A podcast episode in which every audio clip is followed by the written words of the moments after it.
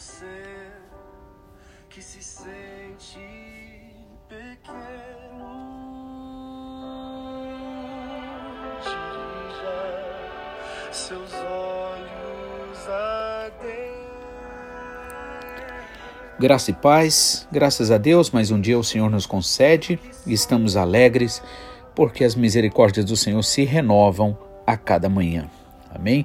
E assim como o Senhor ali fez a sua promessa para Abraão, Isaque e Jacó e cumpriu a sua promessa, abençoando o seu povo e livrando da terra do Egito, da mesma forma, o Senhor, através do Senhor Jesus Cristo, ele nos tem chamado, nos tem resgatado e está trabalhando ao nosso favor. A Bíblia diz que uh, o, o bom trabalho que o Senhor tem começado, ele vai terminar até o dia da sua vinda. É por isso que dia a dia o Senhor vai trabalhando a cada um de nós. Nós precisamos ter paciência conosco, mas não podemos nos conformar com esse mundo, pois o apóstolo Paulo, no capítulo 12 do livro de ou da carta de Romanos, ele diz assim: "Não se conformem, né, com este mundo, não se amoldem a este mundo, antes sejam renovados através da palavra do Senhor, através da meditação, através dessa busca, através desta prática da sua fé. Você é transformado dia a dia e se cumpre também o que está escrito em Provérbios, que diz que o justo é como o amanhecer, como sair do sol, como a aurora.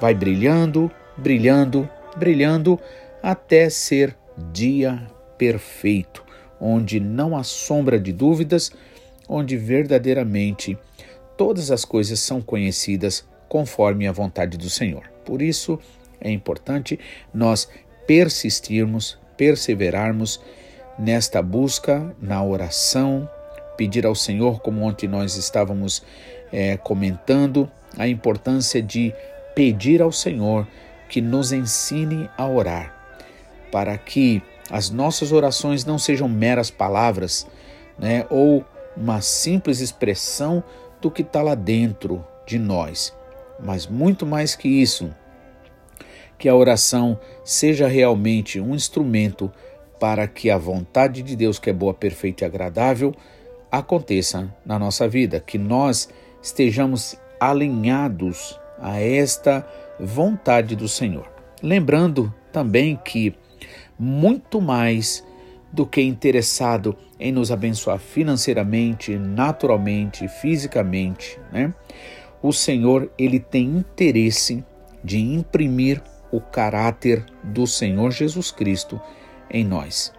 Por isso, o verdadeiro trabalho e toda a razão pela qual o Senhor tem trabalhado ao nosso favor é exatamente isso, para fazer de mim e de você alguém semelhante ao seu Filho, o Senhor Jesus Cristo. Amém? Vamos dar continuidade aqui então, capítulo 6 no livro de Êxodo, no primeiro versículo, depois que Moisés vai ora ao Senhor, como ontem nós comentamos, né, ao invés de reclamar, ao invés de tentar se justificar diante dos homens ali, e, é, Moisés sempre fez isso, eu acho uma coisa fantástica.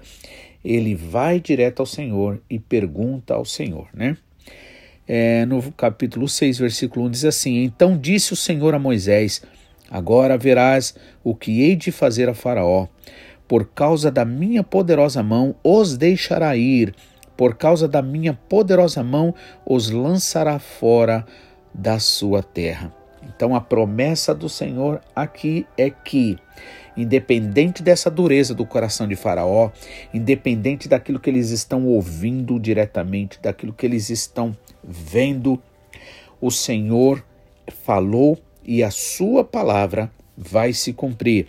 Ele prometeu a libertação e essa libertação vai acontecer. É a mesma coisa. Por isso que você precisa ficar firme neste é, é, nesta promessa do Senhor. Amém?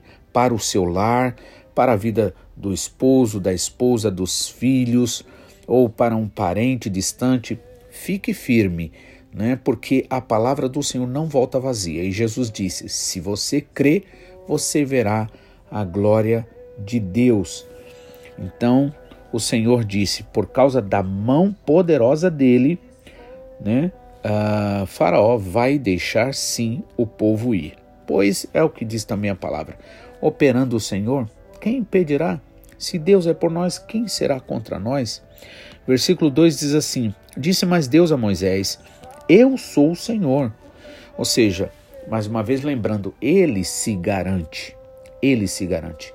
Eu não posso me garantir. Hoje eu posso falar alguma coisa, por isso que a Bíblia ensina a gente buscar sabedoria para não ficar abrindo a boca e fazendo promessas é, descabíveis, né? É, Jesus disse: né, seja o teu sim sim, o teu não não, o que passadice é de procedência maligna, né? Mas a Bíblia também nos diz o seguinte, para que a gente não faça votos, ou seja, não faça promessas, porque muitas vezes as pessoas fazem promessas, nós fazemos promessas naturalmente, baseado no momento aqui e agora, porque tá bom, tá tudo bem, e mas amanhã a gente não sabe. Então, é melhor do que fazer promessa é fazer o que realmente nós somos direcionados a fazer. Né? Porque muitas vezes abrimos a boca antecipadamente, falamos e depois estamos em problemas. Então, existe um ditado que diz assim: Você é senhor das palavras que você não pronunciou, não deixou escapar pelos lábios, e é escravo das palavras que você deixou escapar. Então, é preciso que a gente realmente tenha sabedoria. Na questão do voto, por exemplo, a Bíblia também ensina que não, não devemos ficar fazendo votos do tipo: Senhor, se o Senhor fizer isto, eu vou fazer isso. Eu, sinceramente, eu tenho medo desse tipo de coisa. Por quê? Porque é o que eu disse e repito. Quando se faz promessas, quando se faz votos, se faz pensando no aqui e agora, nessa situação favorável aqui. Mas a gente não sabe como é que vai estar a situação amanhã. Né? Por isso, Tiago também nos ensinou a dizer para que, é, que sempre a gente diga: se Deus quiser, faremos isto ou faremos aquilo.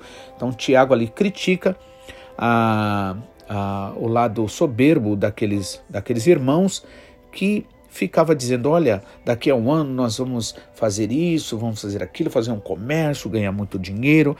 E ele diz: antes vocês devem dizer, se Deus permitir faremos isto ou aquilo. Então isso é muito importante, irmãos. Amém? É, peça sabedoria a Deus para falar somente aquilo que realmente é, estiver dentro dos planos da vontade do Senhor. É, e também ah, tem mais um versículo que fala sobre essa questão do falar, mas depois a gente vai ver. Então no versículo 2 diz assim: Eu sou o Senhor 3 diz: Aparecia a Abraão, a Isaac e a Jacó, como Deus, o Deus Todo-Poderoso, mas pelo meu nome, o Senhor, não lhes fui conhecido. Então veja só: Abraão, Isaac e Jacó conheceu ali esse Deus poderoso, esse Deus que faz milagres, né? Que faz o que ninguém pode fazer. No entanto, como Senhor no sentido de ele ser Senhor, né? Aqui o Senhor diz que não foi assim conhecido. Então, isso me remete a uma coisa importante.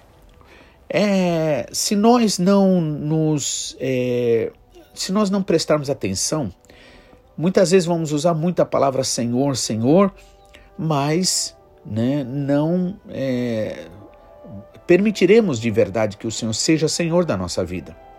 Inclusive, Jesus Cristo disse certa vez, né? É, nem todos que dizem Senhor, Senhor entrará no reino dos céus. E entrar no reino dos céus, lembre bem, muito mais do que é, é, ser salvo no sentido de ser arrebatado para o céu. Entrar no reino dos céus significa, por exemplo, agora mesmo, se você desejar neste dia, você pode entrar no reino dos céus. Você entra no reino dos céus através do louvor, através da adoração, através da verdadeira fé, você entra no reino de Deus. Jesus disse também que o reino dele viria de forma invisível. Então, o reino de Deus não é um espaço geográfico, o reino de Deus é, é um estado de entrega e de é, de paz que você recebe de Deus, de certeza de que não importa que o mundo esteja de, de, de cabeça para baixo, né, esteja totalmente em confusão, você pode ter paz, você pode ter alegria do Senhor na sua vida, você pode ter esperança, né? mesmo contra toda e qualquer desesperança. Então, o mas para que você viva isso, é preciso que Jesus seja Senhor da sua vida. Porque se Jesus é Senhor, eu não vou ficar fazendo que simplesmente o que eu quero e bem entendo. Né? Eu vou orar a Ele, eu vou pedir a Ele. Eu vou dizer para Ele, Senhor, é, isso está no meu coração, mas se não for da tua vontade, Senhor, não permita que aconteça. Então, nós vemos que é preciso muito mais do que simplesmente chamar ele, é, Jesus de Senhor, porque o próprio Jesus disse, repetindo, nem todos que dizem Senhor, Senhor entrará no reino dos céus, mas aqueles que fazem a vontade do meu Pai. Ou seja, somente através da obediência à palavra do Senhor, somente a prática da palavra do Senhor é que faz com que você entre no reino dos céus. Caso contrário, você fica no reino da terra, nesse reino cheio de ameaças, cheio de inseguranças, né, cheio de medo, até porque o mundo ganha com isso mesmo. Né? Então, ali é, é, Abraão, Isaac e Jacó não conheceram o Senhor como Senhor, né? como o nome de Senhor, mas de Deus Todo-Poderoso. Tem muitas pessoas que conhecem é, Deus simplesmente como Deus Todo-Poderoso, mas não, não o conhece como Senhor. E é preciso que você o conheça como Senhor, que você tenha Ele como Senhor da tua vida. Aí no 4 diz assim: Também estabeleci a minha aliança com eles para lhes dar a terra de Canaã, a terra de suas peregrinações, na qual foram peregrinos.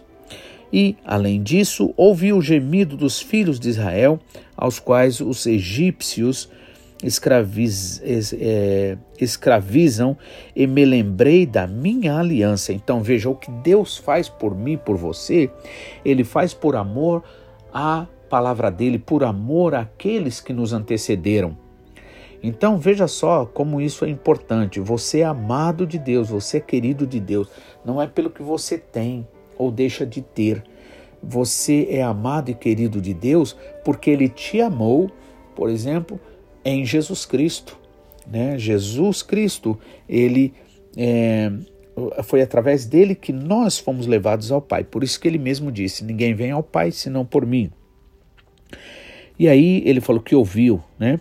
É, Portanto, diz aos filhos de Israel: Eu sou o Senhor e vos tirarei de debaixo da terra. E Moisés vai e faz isso. No versículo 9, diz assim: Deste modo falou Moisés aos filhos de Israel, mas eles não lhe deram ouvido por causa da angústia de espírito e da dura servidão. Então, eles estavam ali tão angustiados, tão oprimidos, que não tiveram condições naturais de é, ouvir Deus falar. Mas uma coisa é certa, irmãos: Deus ele promete a palavra dele. É, aliás, ele tem a promessa dele. E quando ele promete, ele sabe que ele está prometendo. Então Moisés vai e diz ao Senhor, né? É, Moisés, porém, disse ao Senhor: Se até os filhos de Israel não me querem ouvir, como, pois, me ouvirá Faraó, que sou incircunciso de lábios? Né? Todavia, o Senhor falou a Moisés e Arão e lhes deu, deu mandamento para os filhos de Israel e para Faraó, rei do Egito, a fim de tirarem os filhos de Israel da terra do Egito. Então, Moisés, mais uma vez ali, tem os seus questionamentos, ele fala com Deus. Você ora, você pergunta, você faz perguntas a Deus? Você precisa fazer isso, você precisa praticar para que você veja Deus falar de uma forma especial e você vai ver. Então, ele tem dúvidas ali, como pois, se nem os filhos de Israel eles estão me ouvindo, como pois é, Faraó vai me ouvir? Mas o Senhor disse: vai. E o importante é isso. Não é o que eu entendo, deixo de entender. O importante é eu obedecer. Que Deus te abençoe e te fortaleça a fé para que você verdadeiramente possa obedecer e ser vitorioso em nome de Jesus. Fique na paz.